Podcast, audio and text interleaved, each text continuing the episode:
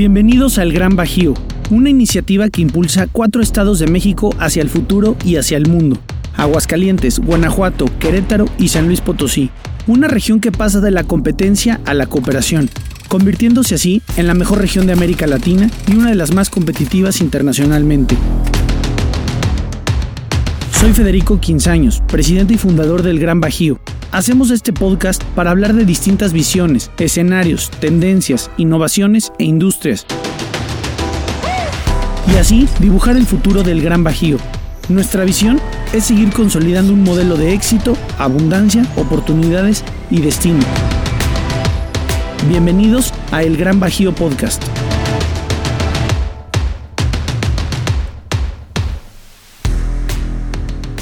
Bueno, pues eh, en este eh, capítulo vamos a hablar justamente con eh, Tico Pérez Grobas, un muy buen amigo que acabamos de conocer, que desde el día que yo lo conocí, hicimos clic, empatamos historias, pero lo más importante de toda esta historia es que yo venía de, de un día antes había ido al psicólogo por primera vez y entonces me traumé y entonces llegué con una amiga que tenemos en común, ahí me presentó a Tico y Tico me dice que yo soy psicólogo.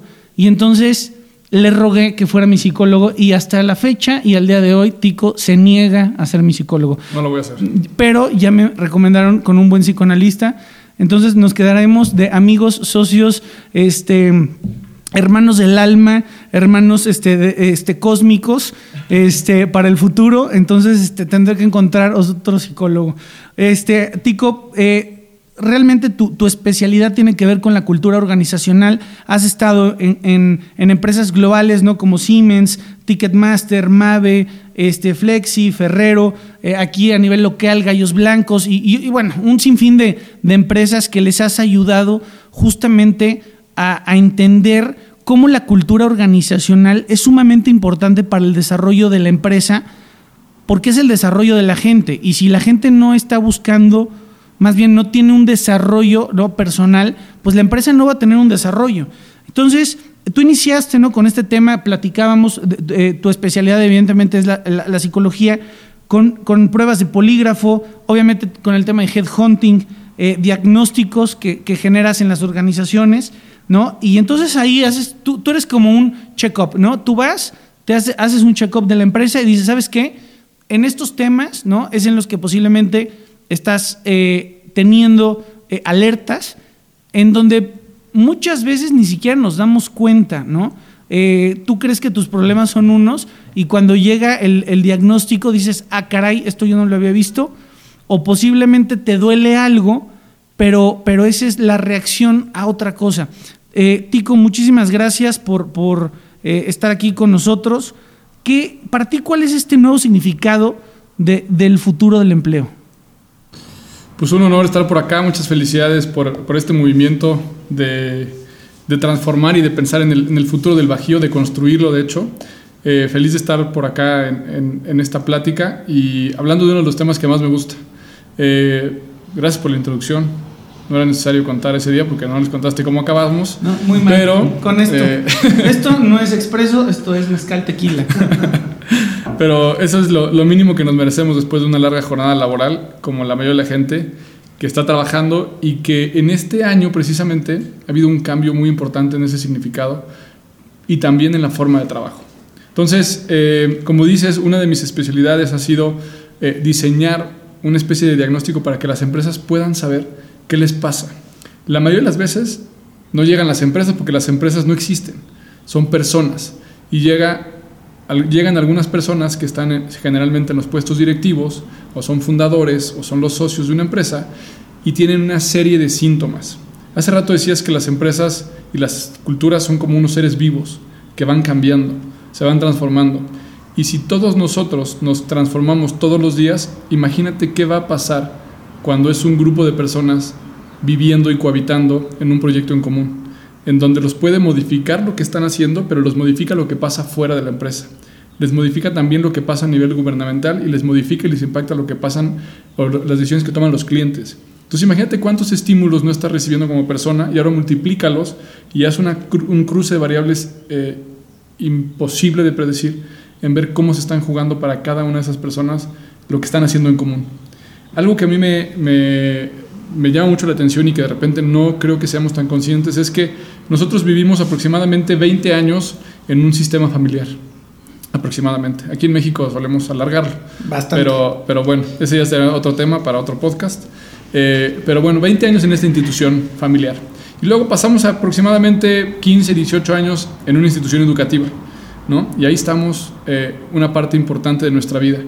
Y por lo menos vamos a pasar 40 años trabajando en una institución laboral, en una empresa. Ujú. Entonces, dimen- en, en cuanto a las dimensiones, es uno de, los, eh, de las entidades en donde más tiempo pasamos y más relación tenemos con nuestros compañeros, con nuestros amigos, con la gente, con el mundo. Incluso esa relación con esa empresa, un ser abstracto, nos da la posibilidad de determinar cómo vivimos. ¿sí? Tu estilo de vida, eh, en dónde, cómo, cuáles son tus rutinas de vida. Es decir, el trabajo en gran medida determina quiénes somos como personas y cómo vivimos.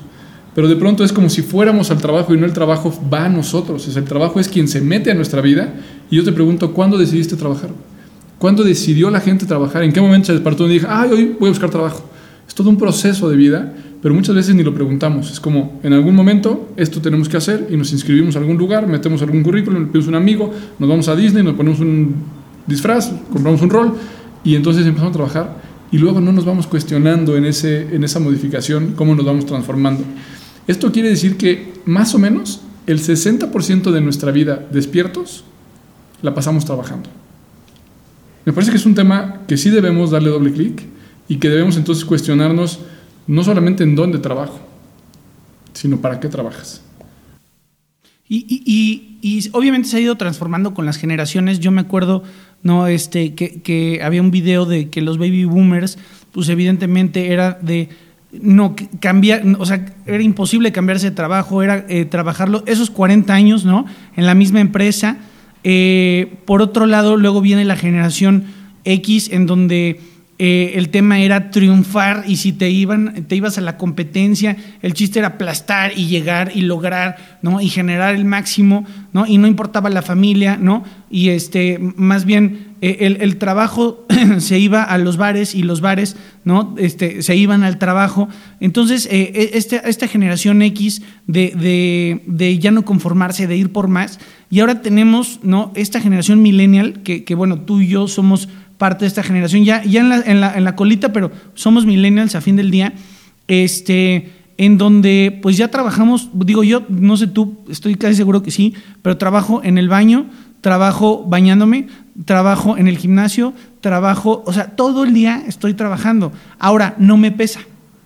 No me pesa, me canso un chingo, un chingo, ¿sí me explico? Pero ya, ya, ¿cuál? ya no hay horario, ¿no?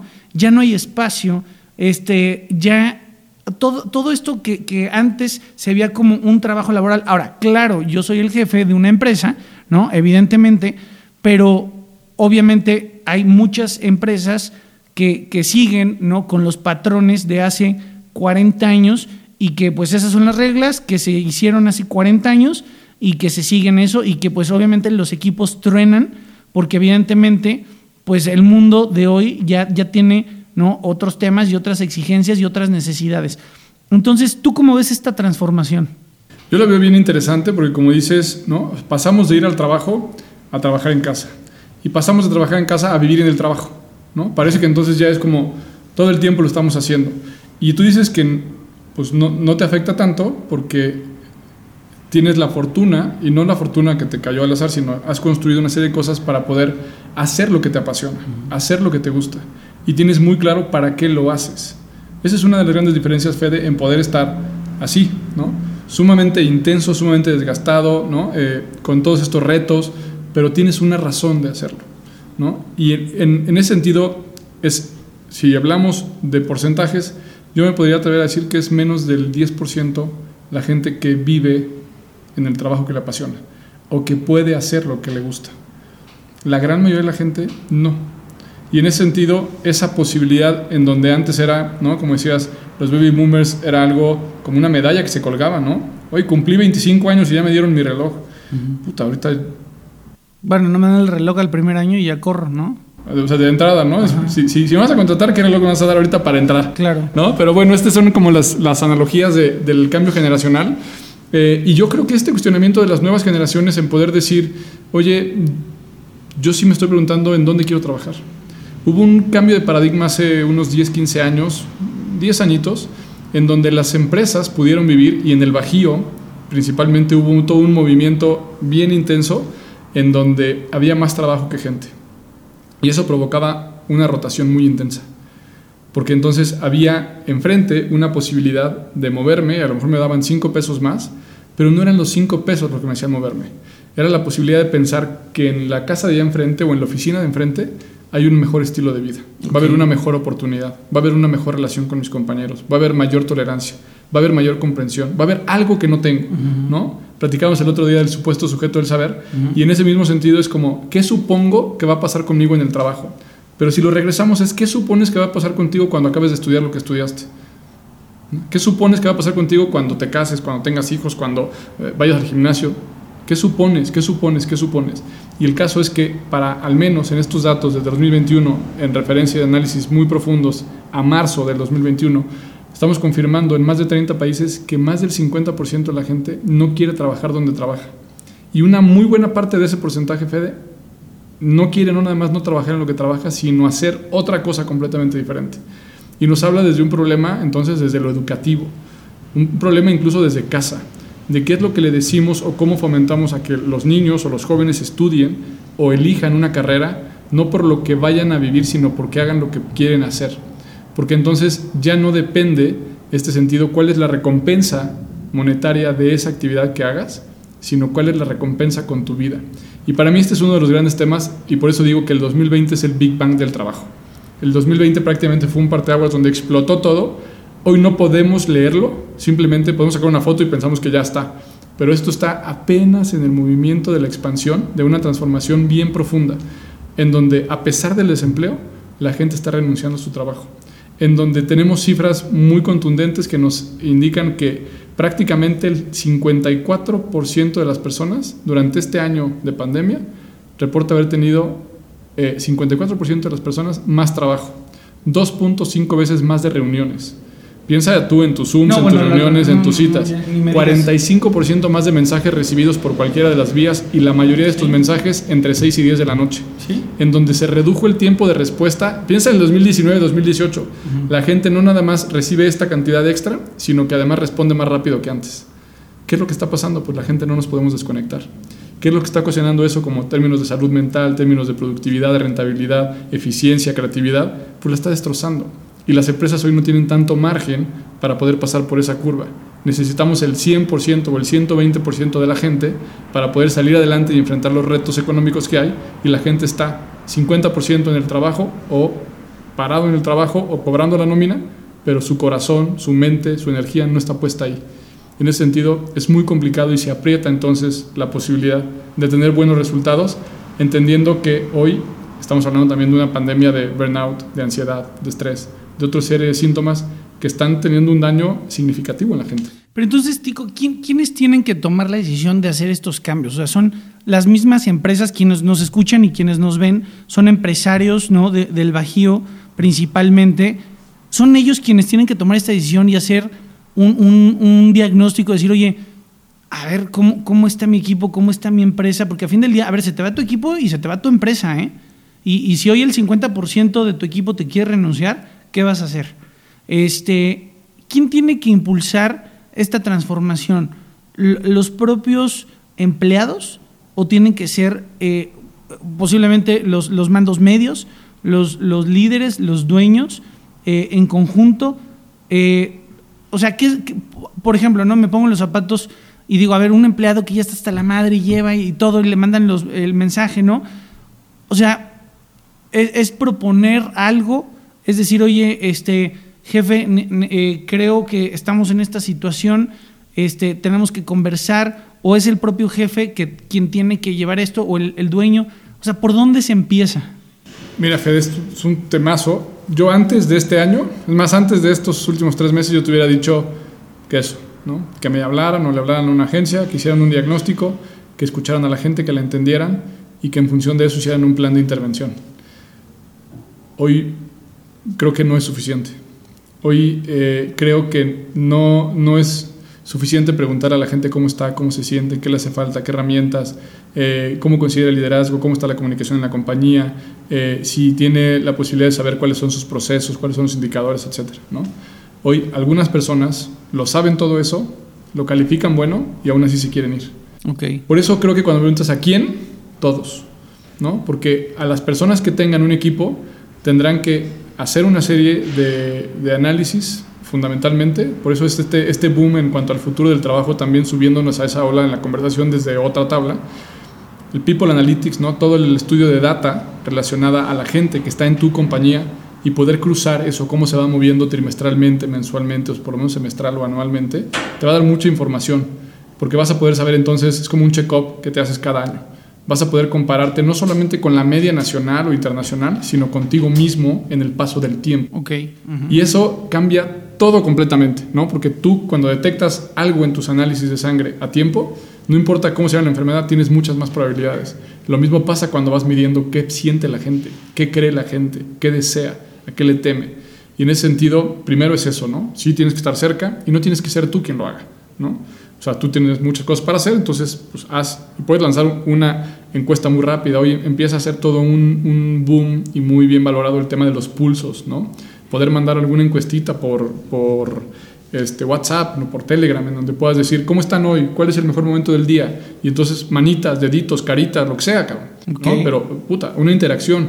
Porque además cuando dice a la gente, veo para una junta, te dicen, no quiero otra junta, güey. No, no, no. Te mando un link para un Zoom, chinga tu madre. Sí, o sea, con manita, cabrón, ¿no? Entonces es como esta parte de poder entrar en el mundo, entrar en la conversación, entrar a la velocidad con la que van haciendo. Y así como en la tienda le pones carita roja, naranja o verde, pues tu día estuvo de qué color, cabrón.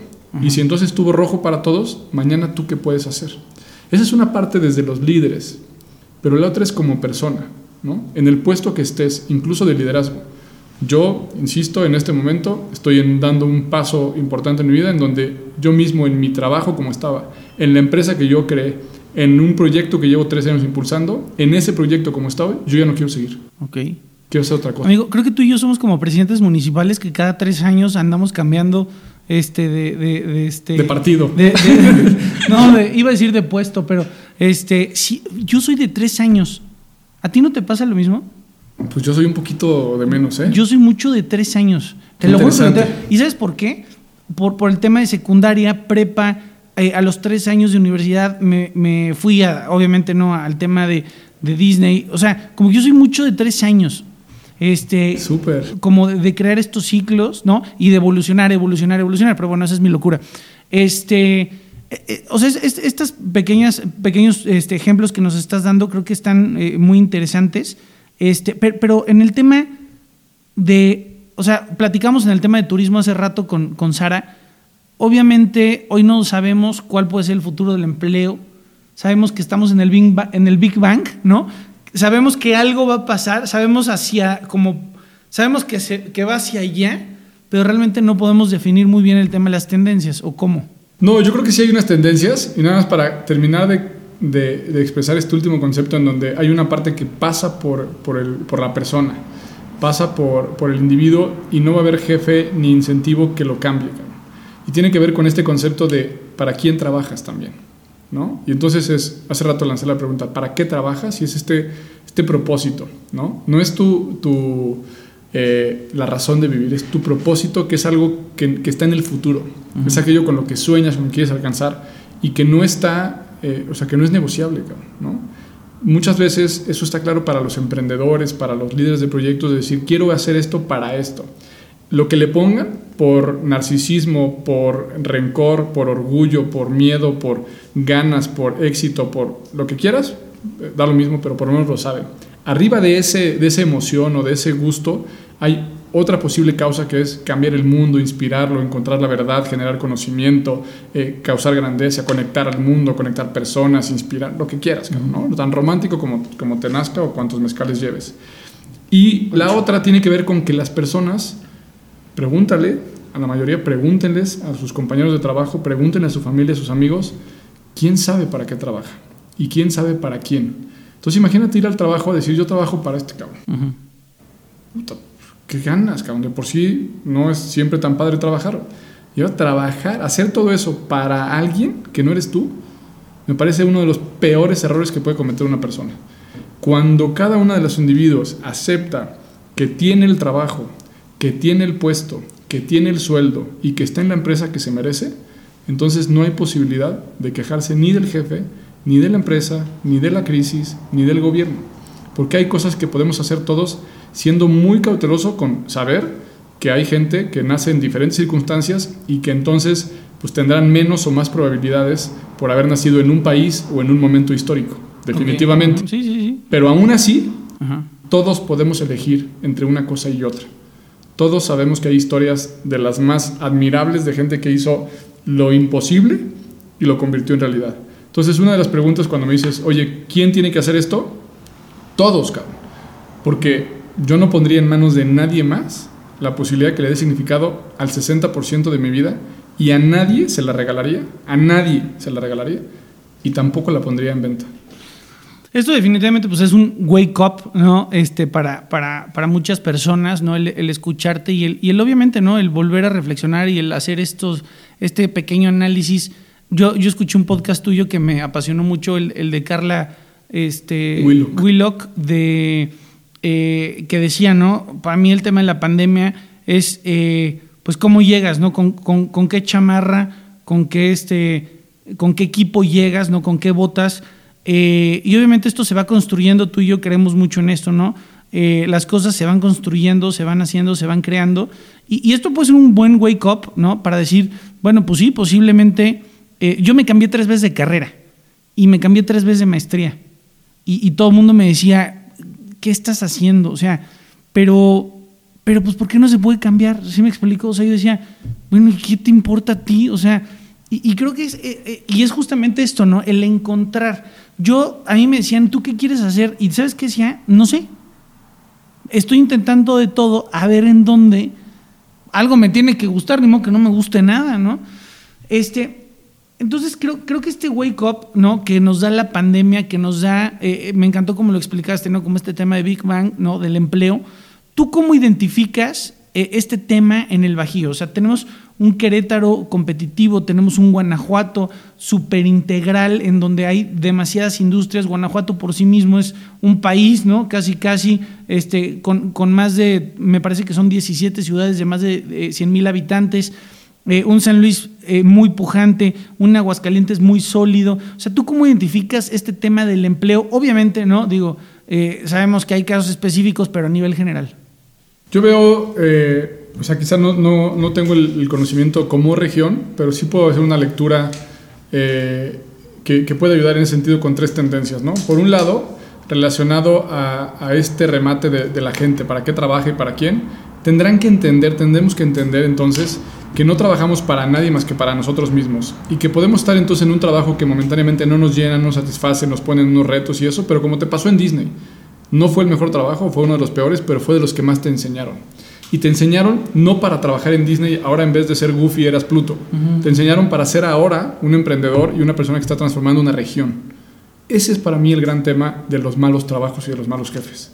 Esas son las experiencias que para vivir en el corto plazo, pues lo siento, cabrón. Eh, tampoco podemos llegar a este nivel de que no podemos aguantar nada. Mm. Yo estoy completamente de acuerdo y hay que pasar por ahí, ¿no? Hay que pasar por ahí y por de esos malos trabajos. De ahí surgen muchas oportunidades la mayoría de la gente tampoco está dispuesto ahora a soportar esos procesos, ¿no? La mayoría de la gente está en este proceso de, lo rápido, de lo inmediato, ¿no? De la felicidad eh, fingida en las redes sociales, pues está acostumbrado a decir estoy a un like de algo, estoy a una pose de la aceptación, estoy a algo de diferentes formas donde el trabajo no te lo va a dar. O sea, ahí no funciona así. Algunos trabajos a lo mejor momentáneamente, ¿no? Pero no, casi ninguno. Entonces sí creo que ese proceso de tolerar la frustración, de pasar por ese proceso de aguantar, pero entendiendo que eso es parte del propósito, es parte del camino. Ese no va a ser tu último ni tu primer trabajo. Al final les puedo asegurar que todos los que te estén oyendo, incluso los que fundaron una empresa, los que la dirigen, no van a trabajar toda su vida en donde están trabajando hoy. Entonces, ¿por qué exigir que la gente quiera quedarse más tiempo o por qué pensar que la gente tendría que permanecer cuando incluso lo vemos en las relaciones personales? Cada vez duran menos, ¿no? Y en ese sentido, ¿qué sigue entonces? ¿Qué veo? Hay, un, hay una gran transformación en donde cada vez lo que sabemos sirve menos. Cada vez lo que aprendimos sirve menos. Ponte a pensar, ¿no? Siendo tú y yo millennials de los últimos, pero todavía millennials, eh, estudiamos en el siglo XX y trabajamos en el siglo XXI. Dentro del siglo XXI, ¿no? Todavía dices, bueno, tal. Te puedo decir que la gran mayoría de los libros que tú leíste en tu carrera sirven de muy poco para la realidad actual. En términos de negocios, en términos de práctica, en términos de fundamentos, de lo aterrizado al mundo en ese momento. Ahora, si la pandemia en 2020 es el Big Bang del trabajo, ¿cuántos libros se han escrito sobre esta materia después del Big Bang? No, bueno. Entonces, puta, oye, ¿qué hacemos con la cultura? Ah, pues vete a leer un libro de 1997. No, ni. Eh, Yo acabo de encontrar mi libro de historia, que era libro de historia universal de secundaria, que yo amaba ese libro y para mí era, o sea, la sabiduría completa ese libro. Lo encontré y dije, lo voy a leer. Dije, ¿es en serio que para mí esto era la sabiduría este, completa? Dije, no, no, no, todo mal escrito, o sea, los datos incorrectos. Yo decía, no, bueno, ¿cómo, en qué momento? ¿No? Y, y sí, ¿no? Completamente. O sea, ahorita ya, y tiene que ver, ¿no? Con, con esta exponenciación que estamos teniendo. La velocidad del cambio ¿no? y de la tecnología es exponencial, la ley de Moore. Mientras que nuestra capacidad de adaptarnos a esa velocidad no es proporcional, para nada, y de aprender a esa velocidad. Por lo tanto, ante el avance tecnológico, que tú sabes muchísimo de eso, muchos de los trabajos repetitivos, ¿no? de los monótonos, pues, pues están siendo reemplazados y ojalá que se extingan, porque si no eres capaz de hacer algo que un robot no puede hacer, pues entonces lo que está en cuestionamiento es tu capacidad humana de crear, de hacer, de proponer, de otra serie de cosas, ¿no? Pero entonces esto está empujando a que tengas que recapacitarte en otras cosas. Okay. Es entonces una de las tendencias importantes es el upskilling, reskilling, ¿no? Tenemos que entender que ahora, ante esta velocidad de la tecnología y que vamos a vivir más años, ya no podemos pensar en jubilarnos a los 50 ni más. Vamos a tener que trabajar hasta los 80. Mm. Y para ser vigente a los 80, ¿qué tendrás que aprender? Tal vez tengas que estudiar dos o tres carreras. En vez de cambiarte tres veces de maestría, tendrás que estudiar tres maestrías. O en vez de ir a una institución, tendrás que tener un currículum virtual en el que estés aplicando diferentes cosas y lo vayas llenando. ¿no? Si tus ciclos son de tres años, posiblemente la vigencia de tus conocimientos también lo sean. Y entonces cada tres años tendrás que estar actualizando. Y en ese sentido, habrá que ver que esa preparación no es con almacenar datos. Tendrá que ver con saber qué haces con esos datos y tomar las decisiones adecuadas. Así que esto hace que la competencia se incremente, porque además una de las tendencias es poder eh, trabajar vía remota, que este año aceleró 10, 15 años lo que iba a pasar, ¿no? Entonces, en ese sentido, es hoy no nada más competimos en el Bajío con el talento de aquí, sino ya competimos con el talento de cualquier lugar del mundo. Ya vimos que podemos tener en nuestro equipo a una persona de donde sea y ya no está esa barrera, esa frontera, ese miedo de se va a conectar, no, pero sí va a trabajar o no, ¿no? Entonces creo que adelantamos muchísimo. Esto yo lo veo muy próspero para la región. En ese sentido tendremos que estar muy abiertos a ver qué es lo que podemos incorporar y debemos incorporar para la industria más importante de esta zona. Otro de este factor en términos de, del desarrollo tiene que ver con la cobotización, Okay. ¿no? Ya no es solamente qué automatizamos o qué robotizamos, ¿no? Sino es cómo interactuamos con el robot. Ok. ¿Sí me explico? Ya no es nada más un tema de, ah, pues esta tarea no la hace una persona, la hace un robot. No. Sí, ahora yo qué relación tengo con ese robot, Ajá, ajá. con ese algoritmo. Porque pensando en algoritmos, pues cada vez van decidiendo más cosas por nosotros y la verdad es que está muy fácil, ¿no? Porque no tienen que ser perfectos los algoritmos, nada más tienen que ser mejores que nosotros y esa la tienen regalada. Claro. ¿no? La otra tiene que ver con el asunto de freelancear, ¿no? Cada vez y más con la reforma en México hay que estar muy atentos con este movimiento estas últimas semanas, pero pues ¿cuán- ¿qué tan conveniente es para ti tener colaboradores que estén en tu nómina? Sí, no, completamente. ¿No? Entonces a lo mejor vamos a tener que estar en un modelo en el que tú vas a tener la posibilidad de contratar a gente por proyectos específicamente o como células de trabajo para lograr algo en particular y cuando se acaba, esa persona y tú se vuelven a mover. Y entonces vamos a crear ya no instituciones en las que permanezcamos. Vamos a crear entonces proyectos, equipos de trabajo, células de trabajo, que tenemos un fin en común momentáneamente en cualquier lugar del mundo, con personas de todos lados, para poder lograr ese objetivo. La gran mayoría de las personas, bueno, la gran mayoría de las empresas contratan personas para resolver algo que de origen era momentáneo. Y una vez que lo resuelven, se siguen quedando con ese activo porque tienen un contrato. Sí, no, completamente. Y entonces, puta, este güey entró para marketing, pero ya acabamos la campaña, bueno, pues échate la de comunicación, ¿no? Oye, pues apréndele de esto también. Y mira, ahorita, por cierto, pues ahí están mis llaves para otra cosa. Güey, ¿No? Sí. Contrátalo para marketing. Acabó, tiene un proyecto, ¿Es el mejor para ese proyecto o es alguien más? Y en ese sentido, eso está haciendo una transformación muy interesante. Esta reforma yo creo que la va a acelerar para poder saber que eh, entrar en una relación laboral ya no depende nada más del patrón con el colaborador. Es yo te traigo la chamba, tú la haces bien y te conviene en este corto plazo hacerla perfecta. Porque si no sale muy bien, tú te generas tu propia chamba. Tú eres tu jefe. ¿Sí me explicó? Ya no es mi responsabilidad. Si lo haces bien, hay lana. Si no, no cobramos. Porque a ti cuando te contrata alguien para un proyecto, te paga en todo caso algunos por anticipo, si no es que te cobran una fianza y todo este rollo. Y al final te acaban pagando si entregaste bien. Pero el colaborador trabaje o no trabaje, lo haga bien o no lo haga bien, se le paga cada 15 días. Ah, y, en esto tiene que ver mucho también con, esta parte, ¿no? Que eh, ahí con Willy citamos mucho el tema de, de Yuval Harari, en donde habla ¿no? de, la nueva clase creativa. Este, y obviamente creativa no tiene que ver solamente con un tema de creatividad ¿no? en sí artística, sino eh, la capacidad de crear ¿no? Eh, lo que sea. Y, y habla ¿no? de que viene la clase creativa, pero también viene lo que él llama useless humans, ¿no? Estas personas que van a ser desplazadas, por así decirlo, de una actividad este, laboral, ¿no? En donde la gente que esté creando, innovando, generando, desarrollando, son aquellos que se van a mantener y que las personas que pues básicamente se vuelvan obsoletas ¿no? dentro de una cadena de proveeduría, porque posiblemente ya el robotcito eh, hace un trabajo mucho más eficaz, no pide vacaciones, no tiene problemas, este, trabaja 24 horas, ¿no?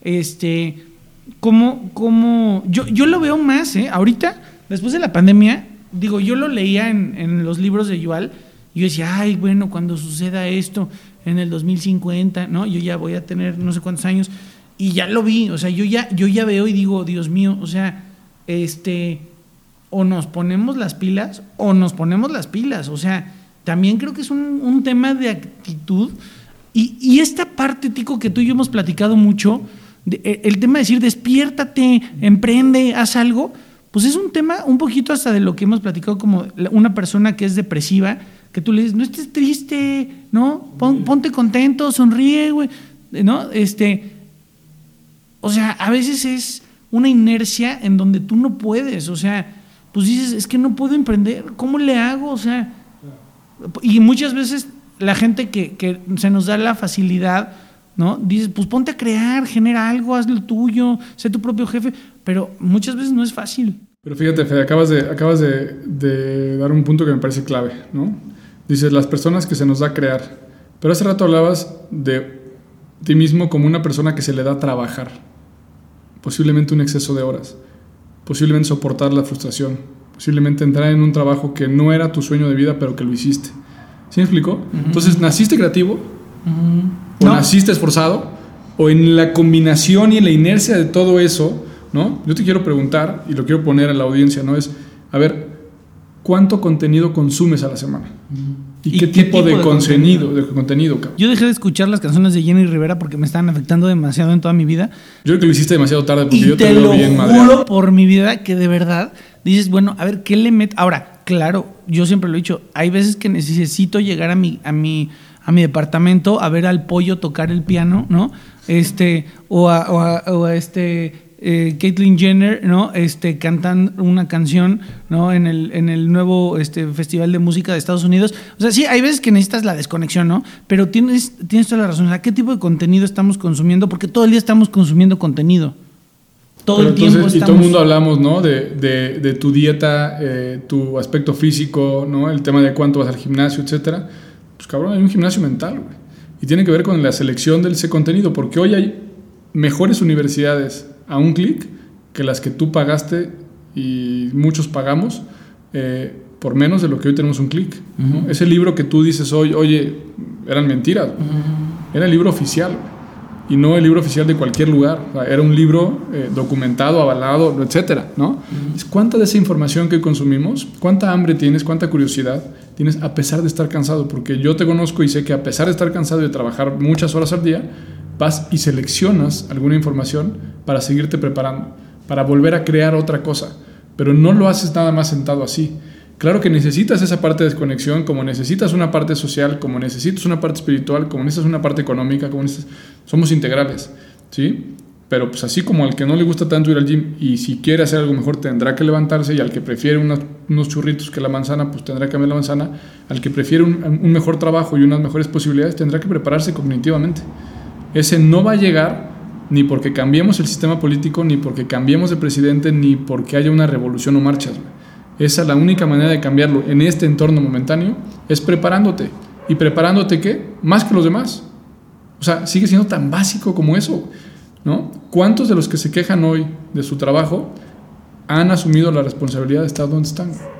¿Cuántos de los que se quejan o nos quejamos de las condiciones que tenemos actualmente estamos preparándonos y haciendo un movimiento en particular, a lo mejor no para cambiar la región, no para cambiar México, para cambiar tu entorno, para cambiar las posibilidades de que en vez de que llegue el fin de año le digas, ah, pues me toca un incremento del 4% porque la inflación fue así, ¿no? Puedes llegar y decirle, a ver, cabrón, generamos tantos crecimientos, tu, tu EBITDA creció tanto, mi aportación a eso es de tanto por ciento, necesito esto, o sea, no necesito esto, te pido esto, o si no me voy a otro lado a generarlo, Claro. Puta, el día que llega un colaborador y te dice eso, te aseguro que le das el aumento que te pida, cabrón. Sí, completamente. Porque el que se forma, ¿no? Pues tiene también una condición de, pues, ¿cuánto generaste? ¿Cuánto aportaste? ¿Entendiste el negocio o no? ¿No? Y dentro de las mismas empresas están esos poquitos que están ahí tocando, oye, ¿cuántas veces a quien nos está escuchando has ido a preguntarle y tocar la puerta de, de tu jefe y decirle, ¿qué necesitas? ¿En qué te ayudo? Eso. Con esas dos preguntas te aseguro que vas a crecer profesionalmente más que el 92% restante. ¿Cuántas veces lo has hecho? ¿No? Porque pues, cuando estamos así y que tú, tú dices, trabajas bañándote en el baño eh, a 12 de la noche y dices, puta, ¿y mi equipo?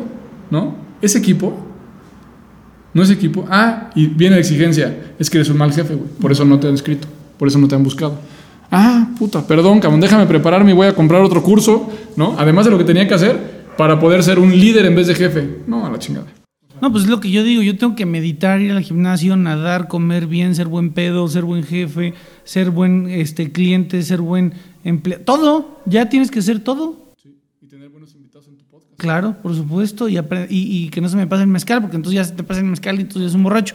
Oye, pero, a ver, una persona, un empresario que nos está escuchando ahorita, ¿no? Una empresaria eh, eh, de pyme o, o de una empresa global, ¿por dónde puede empezar ¿no? para, para, eh, para, para, hacer este cambio en una cultura organizacional dentro de su empresa? O sea, ¿cuál, cuál serían unos eh, primeros pasos y también que nos des eh, tus datos para quien esté interesado? Yo creo que lo, los primeros datos tienen que ver con, con este semáforo de indicadores. ¿no? Es decir, tu empresa está avanzando a la velocidad que tú necesitabas, está cumpliendo los objetivos, ¿no? A lo mejor no ha cerrado el año, pero para hacer el cuarto mes del año tienes el 40% de tus resultados alcanzados, ha sido proporcional, estás en vías de... La forma en que lo estamos haciendo eh, eh, te está dando satisfacción, la gente sientes que está comprometida o no, tus clientes están recomprando, ese tipo de indicadores de negocio, ¿no? Pero yo les propongo la siguiente, es tu calidad de vida ha mejorado, okay. tu tranquilidad ha mejorado, tu relación con tus seres queridos ha mejorado, tu relación contigo mismo, ¿no? tu relación con tu cuerpo, con tu mente está mejor. ¿Cómo estás de ansiedad? ¿Cómo ¿Tu estás sueño? de estrés? Tu sueño, cabrón, ¿no? O te seguimos mandando ribotril. Tu alimentación. ¿no? Entonces, en ese sentido, es como poder hacer ese análisis y decir, ok, puede ser que en este sueño americano estemos alcanzando resultados a costa de qué. Que ese es un poquito el tema en donde a mí me gusta entrar con los directores y acompañarlos en ese proceso. Porque no basta con que lo quieras cambiar, no basta con que lo decidas. Ahora ve y mueve la organización que está acostumbrada, como cualquiera de nuestros hijos, a vivir en ese hábitat distorsionado y que cuando lo quieres mejorar no se van a dejar tan fácil. Cuando tú vas con el doctor y te dice tienes que comer mejor, ir al gimnasio, meditar, etc. ¿Lo haces? Pues no siempre, cabrón. La mayoría de las veces no. Y de hecho ya sabías antes de ir, ¿no? Pero no lo hacemos. Lo mismo va a pasar con el equipo. Quieren, pero no quieren. A ver, y, y en esto, con esto terminamos, Tico. En, en esta generación de baby boomers, todos ¿no? prácticamente tenían ese mismo objetivo y de repente alguien decía, me vale, me salgo de la empresa, voy a hacer mi propia empresa y ahora voy a ser el más chingón del mundo, ¿no? Y entonces se creó la nueva generación eh, este, Gen X. Y ahora todos, ahora seguimos ese güey, ¿no? Todos, a huevo, sálganse todos y hay que hacer y tenemos que estar en, el consejo y tenemos que hacer y tenemos que desarrollar. Y ya estamos ahí en generación X y de repente llega un millennial y dice, Yo ya no quiero hacer eso. Yo voy a dejar todo el éxito del mundo y todo el dinero por hacer lo que verdaderamente me gusta y me apasiona. Y me voy a ir a la playa y ahora voy a ser surfer. Y ahora voy a dar conferencias de cómo renuncié a todo. Y ahora soy surfer y ahora soy un chingón. Y de hecho me eh, tomé un curso de diseño y ahora soy diseñador y soy influencer. Y entonces ahora doy conferencias por todo el mundo hablando de cómo renuncié ¿no? al consejo en el que estaba y ahora doy estas pláticas. ¿Qué sigue? Hoy estamos todos, ¿no? En un tema de, freelancers, de home office, de yo puedo, yo lo hago, de renuncia al consejo, ¿no? Y ahora, ¿cuál es ese, cuál ves tú que es ese que va a brincar, ¿no? De esto donde estamos, porque seguramente va a, ser un gen Z, ¿no? El que va a brincar y va a decir, ahora vamos por acá. Yo, yo veo diferentes cosas, ¿no? Me encantaría tener la respuesta exacta de esas cosas que digo, puta, ¿cómo no me las sé? Pero veo que este Big Bang, ¿no? En ese sentido está haciendo este movimiento así radical y entonces está haciendo no nada más a los centennials, porque además en las investigaciones son la generación más dañada y perjudicada para entrar a trabajar.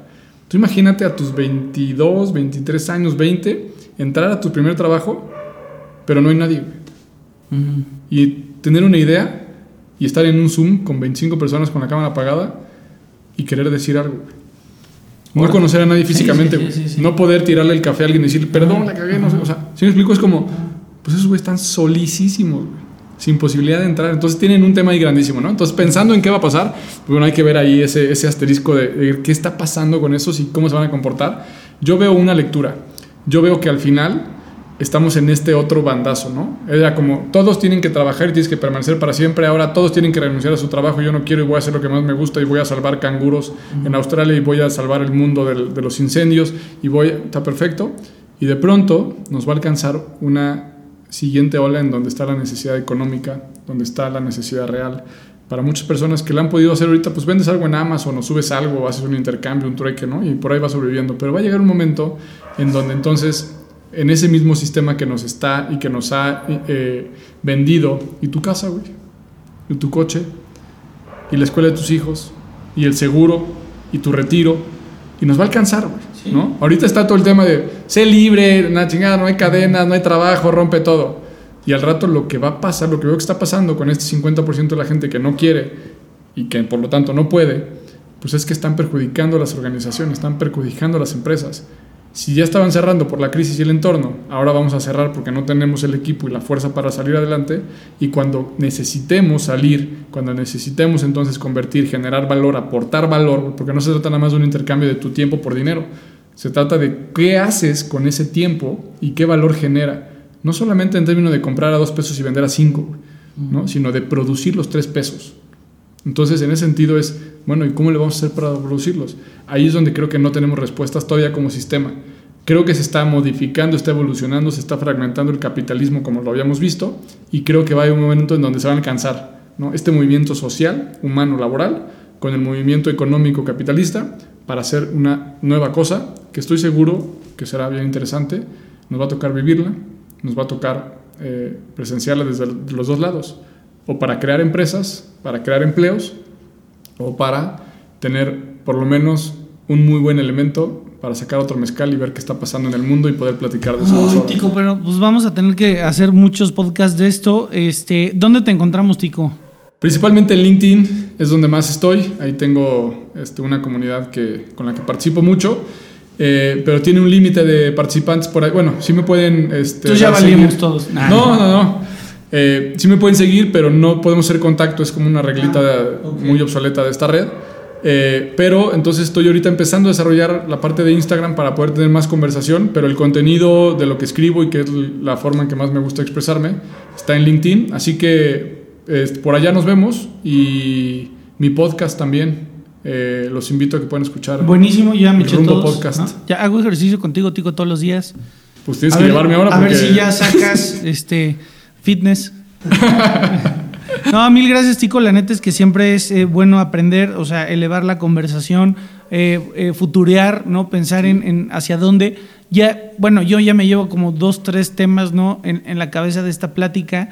Y, sobre todo, pues esto, tomar acción, no esperar a que este, nos tengan que amputar el brazo o la pierna, sino, pues si ya anda ahí medio doliendo la rodilla, pues hay que ver qué, qué podemos hacer. Muchas gracias, Tico y pues seguimos ahí en, en, todas tus redes. Eh, escuchando y leyendo todo lo que haces. Mil, mil gracias por acompañarnos. Al contrario, gracias por la invitación y nos vemos por allá y a donde sea que nos inviten. A darle y sin llorar. Gracias. Chao.